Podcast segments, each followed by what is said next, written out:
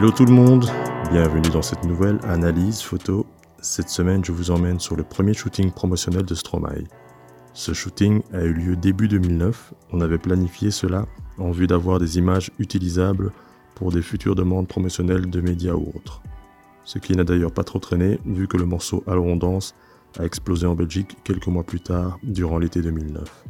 Et cela avec l'aide de Énergie Belgique et plus précisément de Julie Vanache, animatrice à l'époque au sein de cette radio. C'est également intéressant car c'est un de mes premiers shootings en extérieur en utilisant mes flashs en déporté.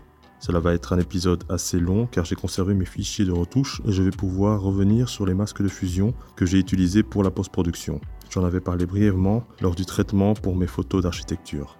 Nous avons réalisé ces photos dans la banlieue bruxelloise à travers les champs. Ce n'est clairement pas un setup des plus sexy, mais je voulais bénéficier du soleil couchant pour jouer avec la lumière et mon flash pour compenser cela. Pour shooter à distance, j'utilisais à l'époque des déclencheurs de la marque Cactus. C'était des déclencheurs assez basiques, pas super performants, même si la marque possède maintenant des produits très qualitatifs sans aucun doute. En termes de flash, si j'ai bonne mémoire, je n'avais que mon Canon Speedlight 430 modèle EX2. Et pour la diffusion de la lumière, j'utilisais un classique parapluie blanc de photographe. Le tout placé sur un pied Manfrotto, super pied d'ailleurs, pour l'extérieur car très compact une fois replié. Pour la petite histoire, je travaillais encore avec un Canon 5D, premier du nom, ce n'était donc même pas encore le Mark II. Je vais dans cet article analyser cette photo principalement, car c'est une de celles qui à l'époque a été la plus diffusée et je la trouve intéressante au niveau des retouches effectuées. Même si bien sûr, ce que je vais dire s'est appliqué à toute la série de manière générale. Voici le fichier brut mis en comparaison avec le fichier final. Dans un premier temps, on remarque que le contraste a été accentué sur le fichier final. Mais à regarder de plus près, on peut voir également que j'ai travaillé séparément différentes parties de la photo pour les faire ressortir. J'ai remonté l'exposition ou contrasté via des calques de réglage en jouant principalement sur les courbes.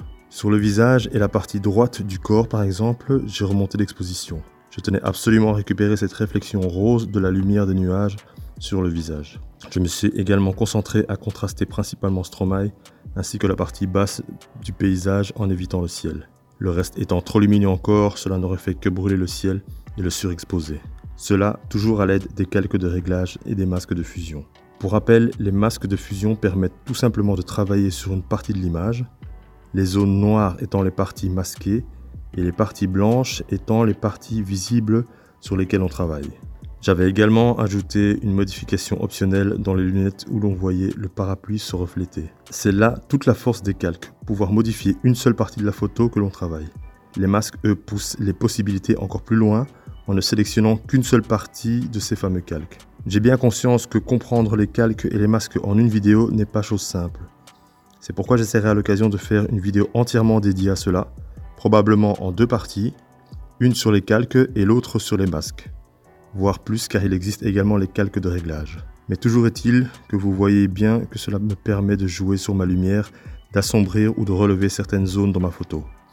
Une fois de plus, la lumière m'aide à raconter ma photo, à l'exprimer avec ce type de retouche. Je peux aller plus loin que le simple fait de prendre une photo. Pour plus d'informations techniques sur la prise de photos, je vous rappelle que vous êtes libre de télécharger gratuitement mon tout premier manuel photo disponible sur le blog. Je vous invite également à vous abonner au blog, à la page Facebook, YouTube, Instagram et tous les autres réseaux sociaux. Faites-moi des retours sur des analyses que vous souhaiteriez ou des sujets plus spécifiques à traiter. Et n'oubliez jamais que la lumière, elle aussi, raconte. Ciao